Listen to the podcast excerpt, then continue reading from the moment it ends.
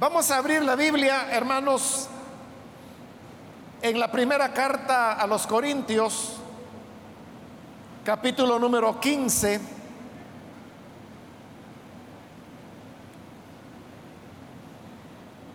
Ahí es donde nos encontramos en este estudio que tenemos ya bastante tiempo de venir realizando en esta primera carta a los Corintios.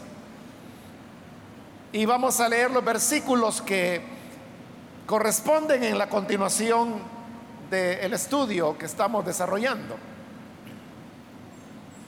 Dice entonces la palabra de Dios en Primera de Corintios, capítulo 15, versículo 20 en adelante.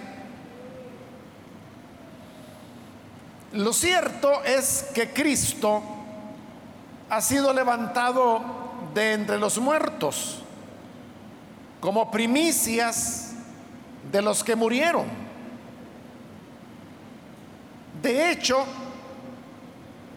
ya que la muerte vino por medio de un hombre, también por medio de un hombre viene la resurrección de los muertos.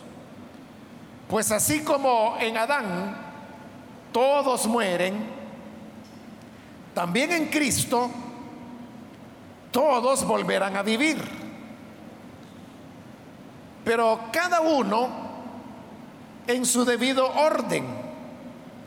Cristo las primicias. Después, cuando Él venga, los que le pertenecen.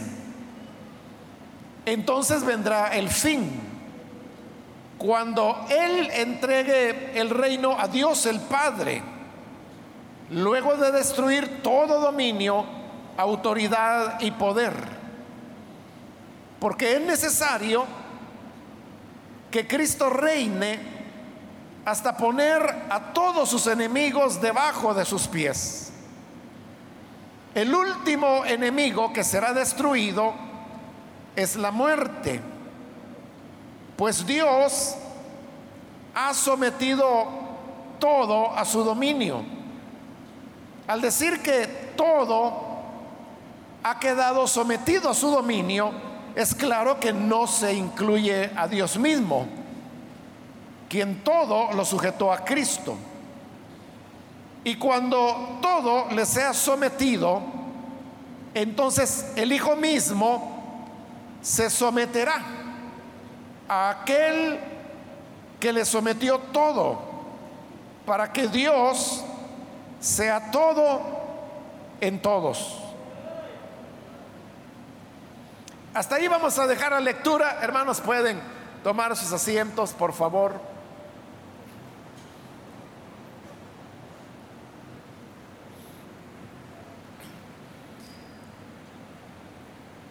Hermanos, recordarán que en este capítulo 15, Pablo está desarrollando el tema acerca de la resurrección de los muertos.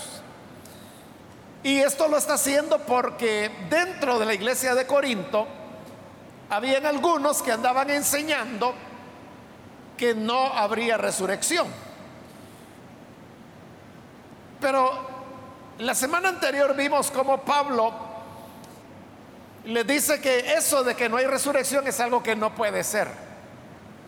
Porque, como también lo explicamos, eh, el conjunto de las doctrinas cristianas forman un solo sistema. Y decíamos de que uno no puede alterar un elemento sin echar a perder el resto.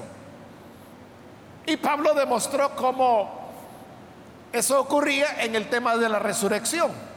Porque él decía, bueno, entonces, si es cierto lo que algunos dicen, de que no hay resurrección de los muertos, entonces significa que Cristo tampoco resucitó.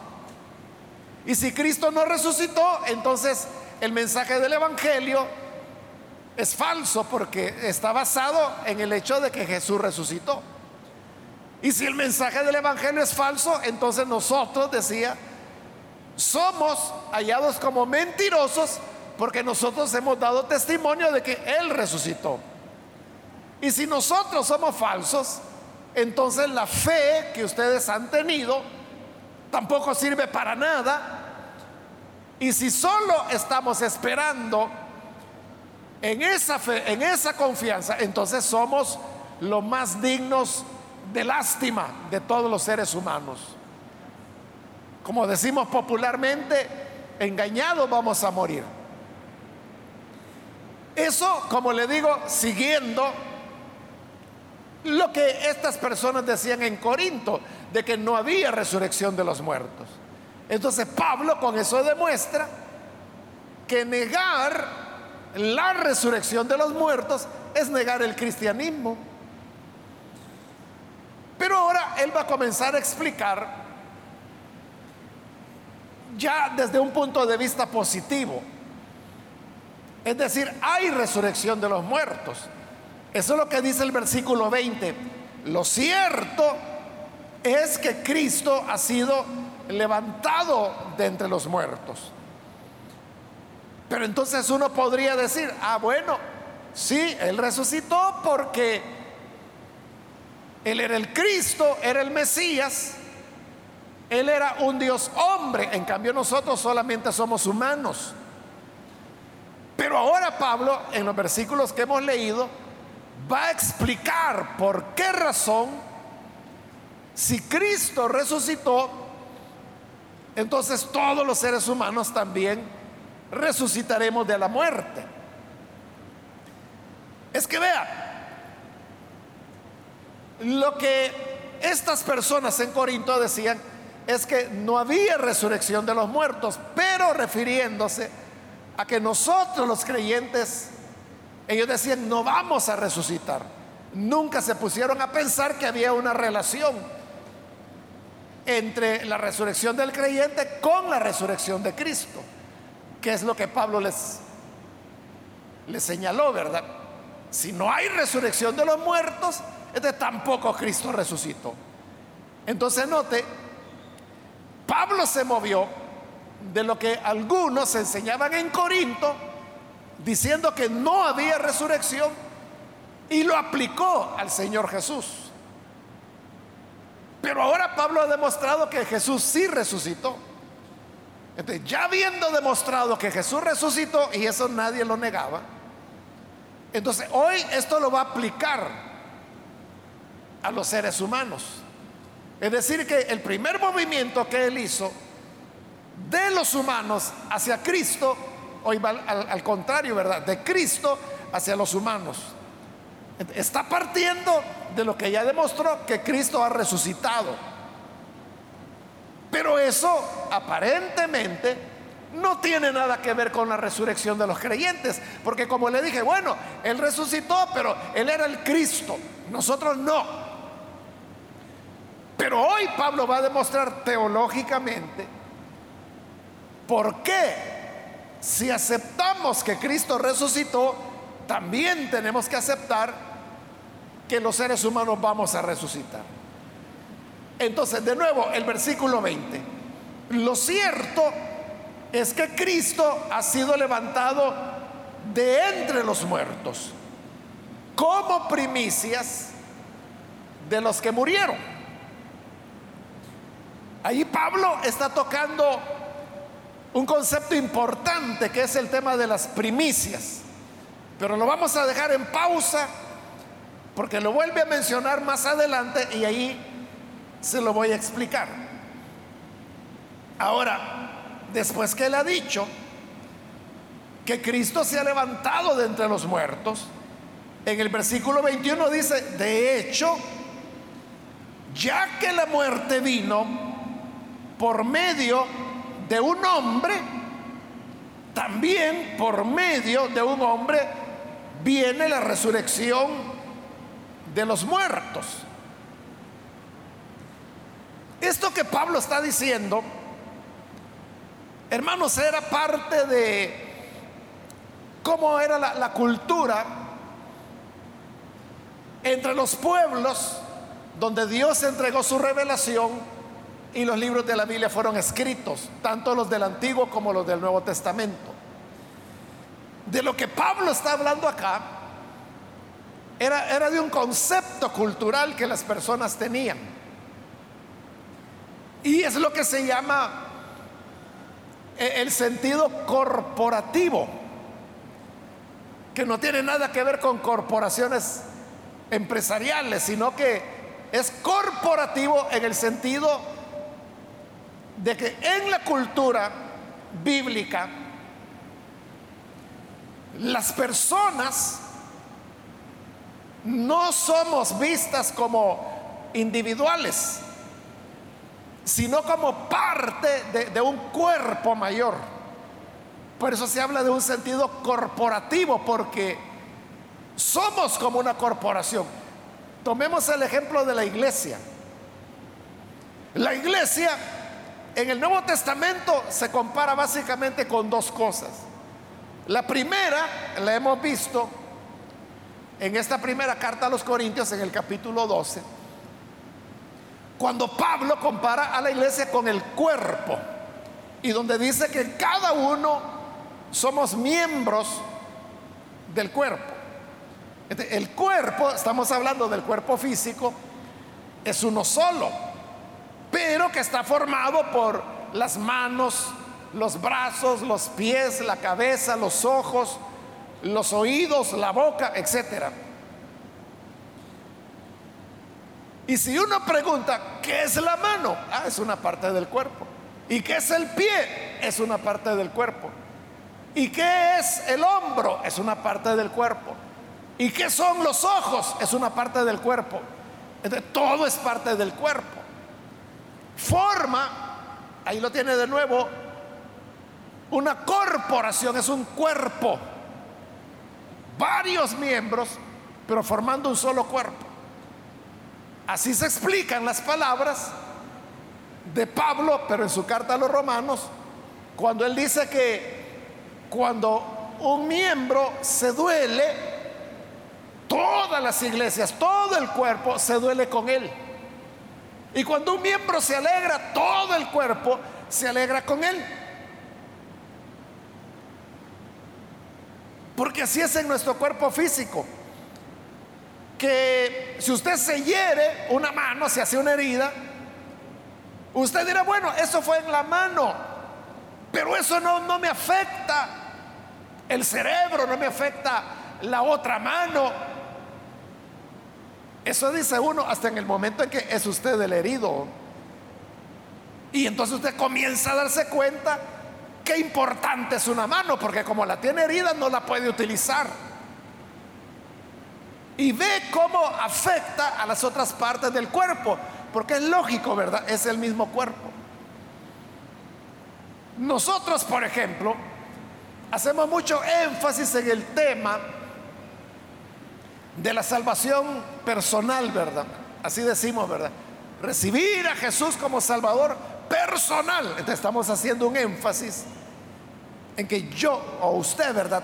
Tiene que usted encontrarse con Jesús.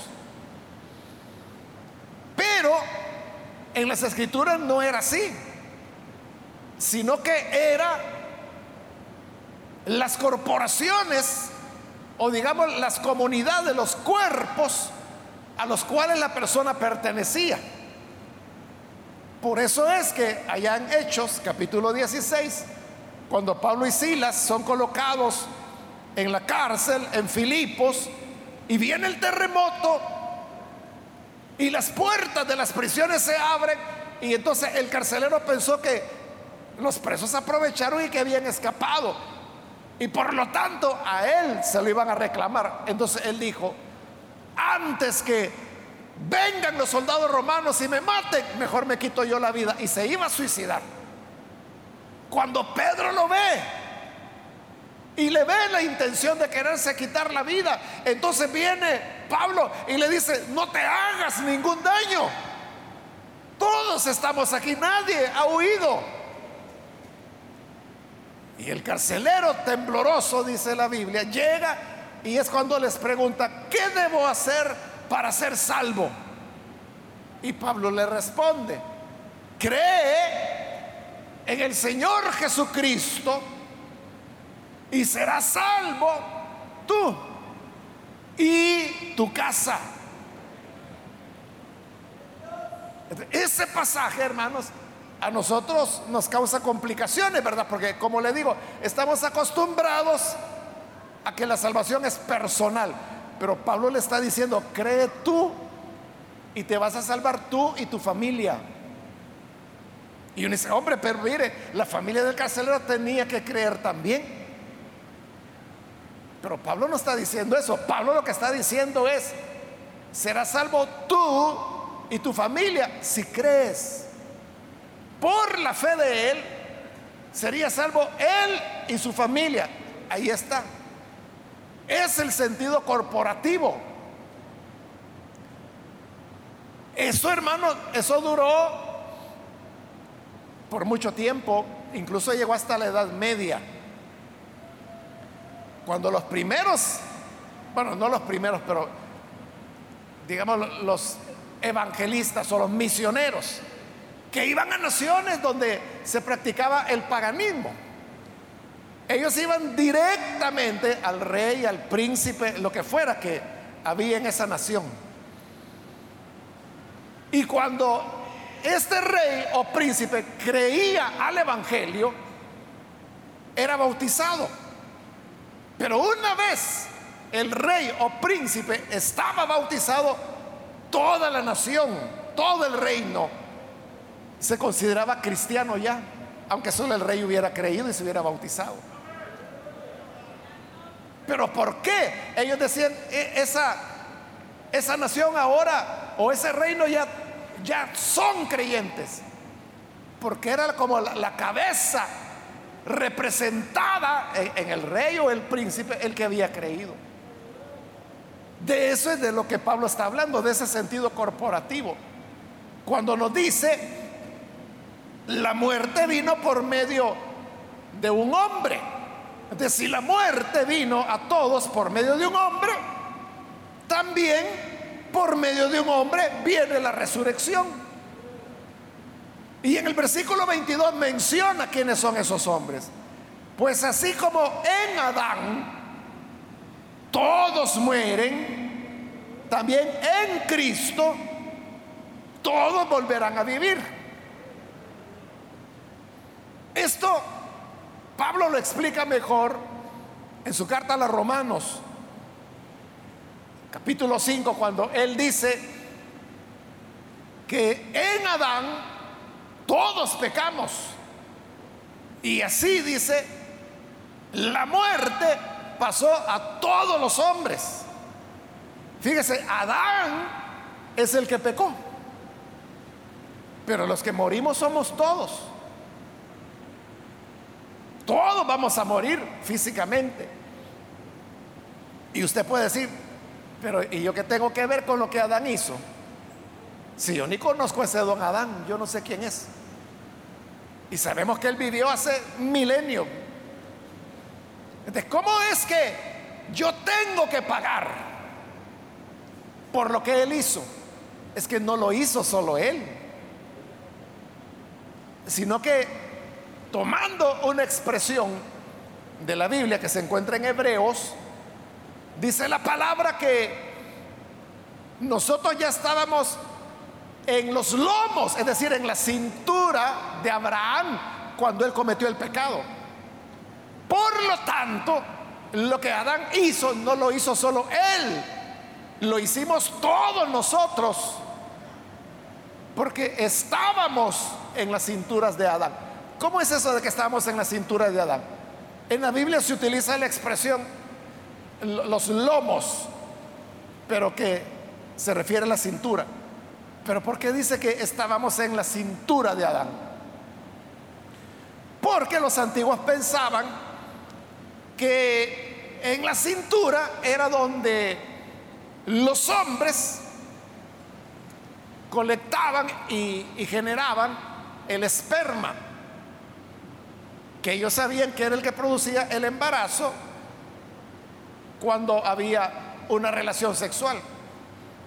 lo que está diciendo es de que todos estábamos en Adán porque estuvimos en su esperma, en el sentido de que Adán tuvo sus hijos e hijas también.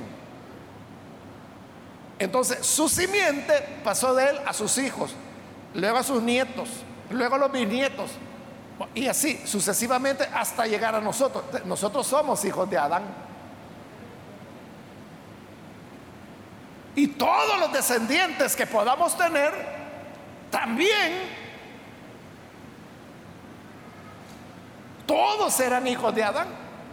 Por eso, lo que Adán hizo, que fue pecar, y recuerde que el Señor le había dicho, no comerás del fruto del árbol del conocimiento del bien y del mal.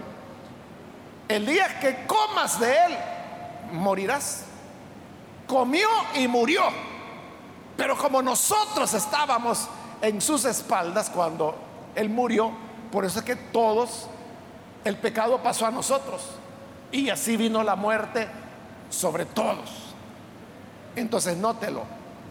Lo que un hombre hizo nos afecta a toda, a toda la humanidad.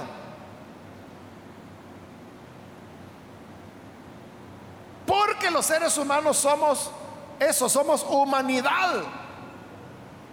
Y aunque no conozcamos a la otra persona, pero si es un ser humano, de alguna forma es nuestro hermano, porque de alguna forma él y usted son descendientes de Adán. Tenemos el mismo padre. Por lo tanto, somos hermanos entre todos. Cuando algo le ocurre a un ser humano, eso nos afecta a todos. Cuando a un ser humano se le maltrata, eso nos afecta a todos. Cuando a un ser humano se le daña, se le humilla, eso nos afecta a todos. Ese es el sentido corporativo de la Biblia. Ahora, así como por un hombre que fue Adán, vino la muerte a toda la humanidad. Hoy dice, de igual manera, en Cristo todos volverán a vivir. Porque Cristo hizo lo contrario de Adán. Adán desobedeció. Cristo obedeció. Al pecar, Adán murió. Cristo no pecó, por lo tanto no tenía que morir, pero murió para poder llevar nuestros pecados y cancelar esa deuda que viene desde Adán. Y luego Cristo resucita. Entonces, en Cristo, que es la cabeza de la nueva humanidad, todos somos resucitados en Él. Porque así como por un hombre la muerte vino a todos los hombres, por medio de Cristo la resurrección viene a todos los hombres. Con lo dicho hasta ahí, hermano, y ahí a Pablo ya demostró. ¿Por qué? Lo que decíamos, ¿verdad? Que si Jesús resucitó, ¿esto qué implica para los hombres? Que todos vamos a resucitar. Porque Jesús fue hombre. Porque Él se encarnó. Continúa en el versículo 23, dice, pero cada uno en su debido orden, porque uno puede decir, vaya, está bien. Cristo murió y resucitó. Y por lo tanto, todos nosotros resucitaremos. Pero entonces, ¿por qué nos resucitamos? ¿Por qué nos resucitamos?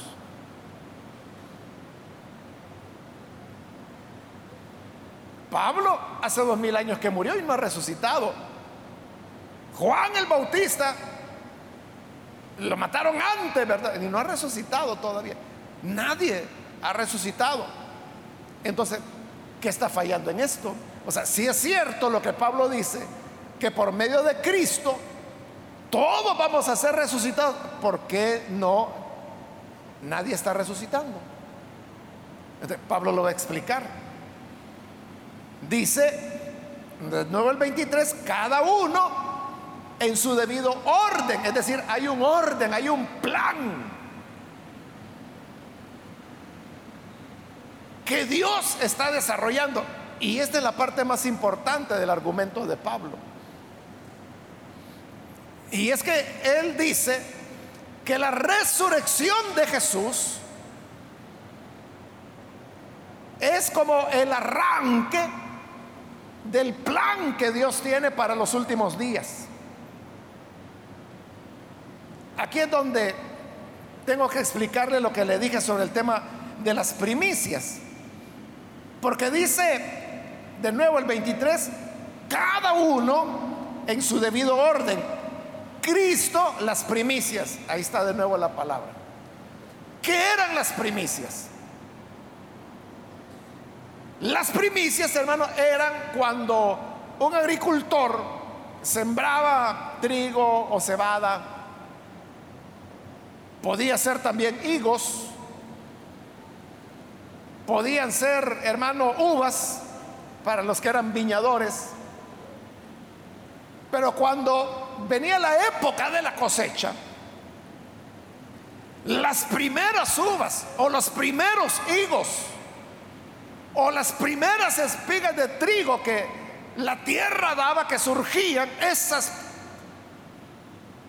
primeros frutos, eso es lo que se llamaba las primicias. Entonces, la ley de Moisés decía que el agricultor tenía que cortar las primeras espigas o primeras uvas o primeras higos, dependiendo que fuera, o cebada, si era cebada. Y esto que eran las primicias, se le ofrecían como una ofrenda al Señor, se le daban a Él. Porque esas primicias estaban anunciando que ya venía la cosecha. era como agradecerle a Dios por anticipado. Como decirle, mira Señor, ahorita solo estas seis espigas han salido, pero yo sé que ya viene el resto. Pero estoy tan agradecido por esa cosecha que viene que aquí te traigo las primeras espigas. Y las entregaba como primicia. Entonces cuando dice que Cristo es las primicias, significa que viene, hermanos, una gran cosecha de resurrección de entre los muertos. La gran cosecha de la resurrección viene, pero Jesús es las primicias, es decir, Él fue el primero de entre los muertos en resucitar. Pero como es las primicias, es como la muestra de lo que viene después. Y es exactamente lo que dice el versículo 23. Leámoslo otra vez. Cada uno en su debido orden. Cristo las primicias. Después cuando Él venga, cuando Él venga, es decir, cuando el Señor venga, los que le pertenecen, entonces será el momento de que su pueblo resucite. Cuando Él venga. El otro aspecto importante sobre la primicia, hermano, es de que, como se lo dije hace un momentito, a partir de la resurrección de Cristo, ahí comenzó a desatarse, digamos, el plan que Dios tiene para, para el futuro. Los eventos que vienen en el futuro, en teología se le llama escatología, que significa el estudio de las últimas cosas. En escatología se estudia cosas como el arrebatamiento de la iglesia, la segunda venida de Cristo, la gran tribulación, el reino milenial, la eternidad futura. Eso es escatología. En teología. En medicina significa una cosa muy diferente.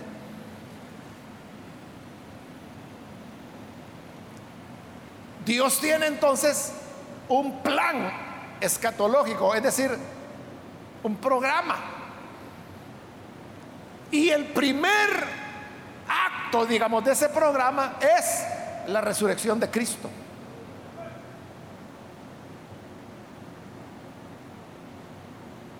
Cuando uno, hermano, desencadena la primera acción, eso va, hermanos, a repercutir en todo lo que viene a continuación. Es como que si usted tiene un vehículo y lo va a encender, entonces usted le da vuelta a la llave. el estar, decimos, ¿verdad? Pero estar, usted sabe que lo que significa es inicio, ¿verdad? Eso exactamente es darle vuelta a la llave. Que cuando usted le da vuelta a la llave, lo que hace es que se completa un circuito eléctrico. Y ese circuito le da energía a un motor que hace que el motor mecánico, este es un motor eléctrico, pero hace que el motor mecánico, el verdadero motor del vehículo, comience a girar. Entonces, cuando comienza a girar, el motor está de tal manera construido que desencadena un ciclo. Y es que inyecta gasolina, entra aire, lo mezcla, el pistón lo compresiona y cuando está compresionado la bujía arroja una chispa que provoca una explosión dentro de esa gasolina comprimida y empuja el pistón. Al empujarlo le da media vuelta al eje. Y luego el otro pistón, normalmente son cuatro pistones. Hay motores de seis, de ocho, hasta de doce pistones. Eso es lo que le va dando vuelta al eje. Y ese eje, ya girando, es el que se transmite a las llantas y el vehículo comienza a caminar. Pero todo este proceso que le he explicado comienza con darle vuelta a la llave. Entonces, en el plan escatológico de Dios podemos decir que el estarazo, como decimos, ¿verdad? El arranque, e-, ese dar la, la llave para desencadenar todo, es la resurrección de Cristo. Entonces, al resucitar el Señor, allí comenzaron a desencadenarse todos los eventos escatológicos que nos van a llevar hasta la eternidad futura. Pablo no tiene aquí la intención, hermanos, de hacer una lista o de decir, explicar detalladamente cuál es el plan de Dios para el futuro. No es ese su propósito. Él solo quiere mencionar algunos elementos. Entonces dice, bueno, Cristo resucitó, él es las primicias. Pero no solo en las primicias, sino que al resucitar dio el estarazo para los planes, para el programa futuro de Dios. Que en primer lugar lo que contempla es la venida de su regreso. Entonces dice, cuando Él vuelva, resucitarán los que son de Él. Por eso es que, aunque creemos en Él y a través de Cristo vino la vida de resurrección, nadie ha resucitado. ¿Por qué? Porque en el plan de Dios es hasta que Él venga de regreso. Cuando Cristo venga, los que son de Él resucitarán. Pero no termina ahí el plan futuro de Dios, sino que dice, versículo 24, entonces vendrá el fin. Ahí está dando un gran salto Pablo, porque como le digo, Él no está haciendo la lista de los eventos. Solo está señalando lo que le interesa. Entonces dice, número uno, Jesús resucita. Número dos, Jesús vuelve. Entonces los que son de él resucitan. Número cuatro, vendrá el fin.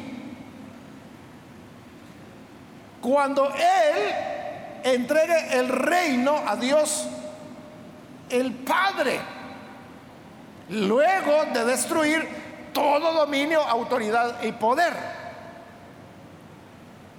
Eso de que Jesús le va a entregar al Padre el reino, significa que Jesús lo ha recibido antes. Es decir, que estamos hablando del final del, del milenio, ¿verdad? Que es el reino de Cristo. Entonces, cuando terminen esos mil años, dice, que el reino se lo va a entregar al Padre, porque ya Jesús habrá suprimido todo dominio, toda autoridad, todo poder. Versículo 25, porque es necesario que Cristo reine hasta poner a todos sus enemigos debajo de sus pies. Eso es lo que dice el libro de los Salmos donde Dios le promete a su Hijo que va a colocar a sus enemigos como estrado de sus pies. Es decir, como el banquito donde Él va a apoyar sus pies. Él pone a sus enemigos debajo de sus pies. ¿Y quiénes son los enemigos? Es el mundo, es Satanás, son los demonios. Pero hay otro enemigo más que se llama muerte. Y la muerte, dice Pablo acá, es el último enemigo que será destruido, versículo 27, perdón, 26. 26 dice, el último enemigo que será destruido es la muerte.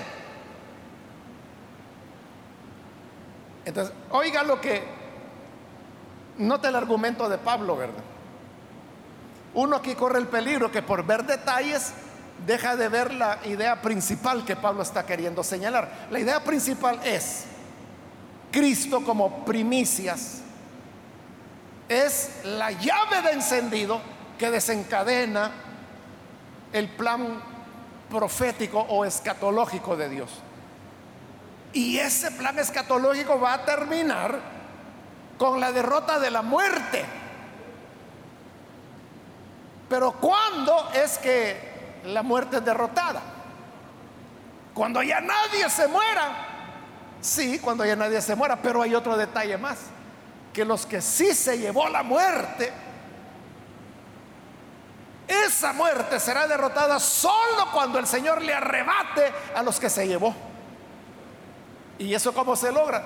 Que los muertos resuciten. Ahí cierra Pablo su argumento, se da cuenta. Es un argumento teológico. Entonces, él está diciendo, vaya, ya aceptamos, partimos de que Jesús resucitó. si Jesús resucitó, todos vamos a resucitar. ¿Por qué? No solo porque Él es cabeza de la humanidad como lo fue Adán, que es una razón, ¿verdad? Pero la otra razón es esta, la escatológica. Y es de que la resurrección de Jesús es el primer acto, el estarazo, como le decía, de plan escatológico de Dios. Y el último es la derrota de la muerte. ¿Y cómo se derrota la muerte? Por la resurrección. Entonces, ¿qué significa esto? Que si Cristo resucitó, todos vamos a resucitar entonces. Ese es el argumento de Pablo.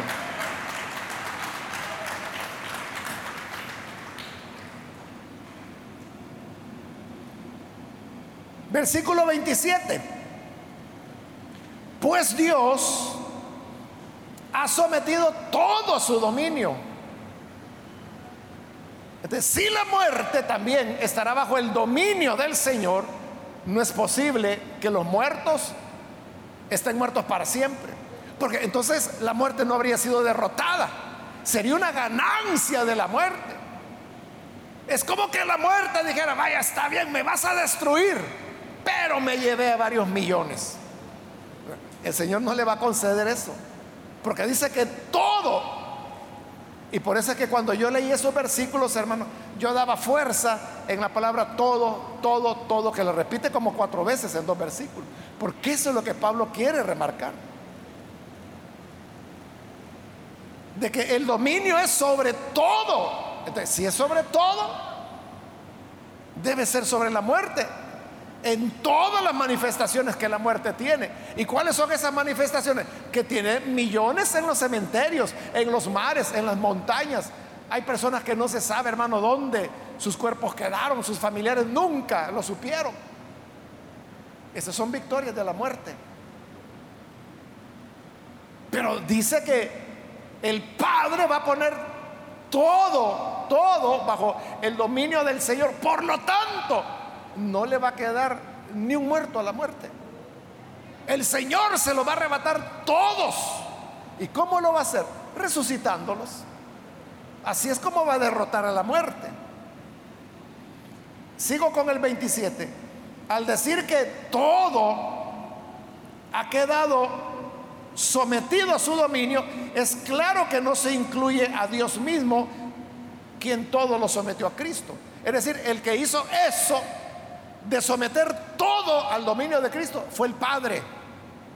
Entonces dice Pablo, todo es todo, excepto el Padre, que fue el que le sometió todo al Hijo. El Padre no se va a someter al Hijo. Al contrario, es el Hijo el que se va a someter a Él, como lo dice el siguiente versículo, el 28. Y cuando todo le sea sometido, es decir, cuando Jesús sea el que tenga el dominio de todo y haya derrotado la muerte, entonces el Hijo mismo se someterá a aquel que le sometió todo. ¿Y quién fue el que le sometió todo? El Padre.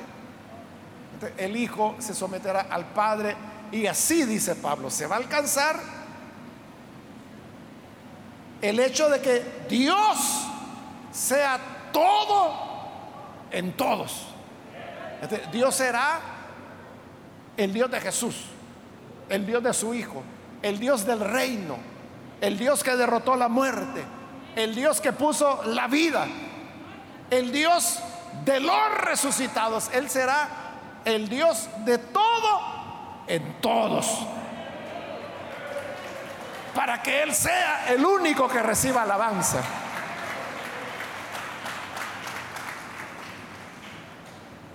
Ahí termina el argumento de Pablo. En los versículos que siguen, Él va a seguir demostrando por qué hay resurrección, pero lo va a hacer desde otro enfoque. Pero eso será en la próxima oportunidad. Por ahora, hermanos, estos dos argumentos que Pablo ha presentado, uno es el que somos una entidad corporativa de la cual Cristo es parte nuestra. Y si Él resucitó, entonces vamos a resucitar. Y lo otro es que Dios tiene un programa escatológico que está desarrollando y que ya comenzó con la resurrección de Jesús. Si usted dice, mire, ¿y yo cómo puedo tener la seguridad de que Cristo volverá?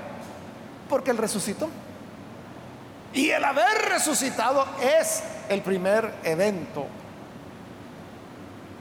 del programa de Dios para el tiempo futuro. Y ya ocurrió. Entonces seguirá ocurriendo todo lo demás. De manera, hermanos, que nosotros, si el Señor tarda en venir, moriremos. Y el morir, hermanos, nos van a llevar a sepultar a donde se pueda, ¿verdad? Porque ya están bien llenos los cementerios. En algún lugar nos van a dejar. Pero ahí vamos a estar no para siempre. Nuestro cuerpo se levantará. En este mismo capítulo 15, Pablo lo va a explicar. Y él va a decir a la final trompeta. Porque sonará la trompeta y los muertos en Cristo resucitarán. Resucitaremos, hermanos. Porque Jesús que es nuestras primicias, ya lo hizo. Eso es seguro. Por eso, hermano, no importa, no importa que en esta vida nosotros tengamos que renunciar a ciertas cosas, negarnos a otras por amor al Señor. Porque estas negaciones Hermano, no es nada, es un periodo corto, solo vamos a estar unas décadas sobre esta tierra.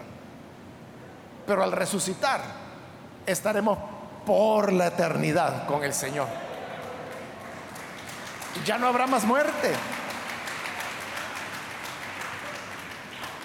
Ya no habrá más muerte. Porque la muerte estará vencida, estará derrotada. Así que con ánimo, hermanos, Sirvamos al Señor, amémosle, porque viviremos con Él. Vamos a cerrar nuestros ojos y vamos a orar. Pero antes de hacer la oración, yo quiero invitar a las personas que todavía no han recibido al Señor Jesús como su Salvador pero si usted ha escuchado hoy la palabra, yo quiero invitarle para que usted no vaya a dejar pasar esta oportunidad y pueda recibir a Jesús, porque cuando usted cree en Jesús, usted llega a ser parte del cuerpo de Cristo, del cual Jesús es la cabeza. Y si Cristo resucitó, su cuerpo, es decir, los que creemos en Él, resucitaremos también en su venida. Si usted quiere tener esa esperanza yo quiero invitarle para que hoy usted reciba al Señor Jesús. Y yo le invito para que allí donde usted se encuentra, si necesita recibir a Jesús, por favor póngase en pie en el lugar donde está y vamos a orar por usted con mucho gusto. ¿Hay alguna persona, algún amigo o amiga que hoy necesita recibir al Hijo de Dios? Puede ponerse en pie y vamos a orar por usted. ¿Hay alguna persona que lo hace? Venga el Hijo de Dios. Puede ponerse en pie. Queremos orar por usted para que usted pueda tener esa seguridad, esa convicción de que ya, ya no habrá más muerte. Porque el Señor ha derrotado, la derrotó cuando Él se levantó de la tumba. No solo fue una victoria personal de Jesús, al vencer nos dio la victoria a todos los que creemos en Él. Por eso crea en Jesús ahora, póngase en pie en este momento, vamos a orar. También quiero invitar si hay hermanos o hermanas que se han alejado del Señor, pero usted necesita reconciliarse hoy. Puede ponerse en pie también. Muy bien, aquí adelante hay una persona, que Dios lo bendiga. Alguien más que necesita hacerlo puede ponerse en pie. Hay alguien más que se reconcilia con el Señor. Hoy es el momento, póngase en pie.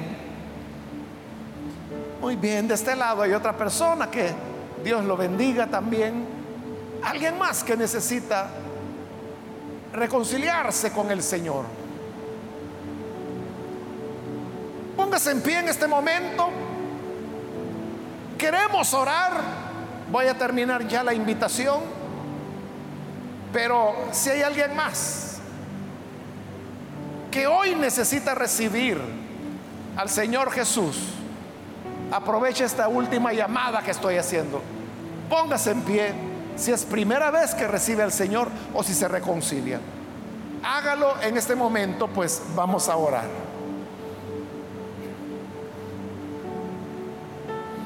A usted que nos ve por televisión, quiero invitarle para que se una con las personas que aquí están recibiendo a Jesús y oremos.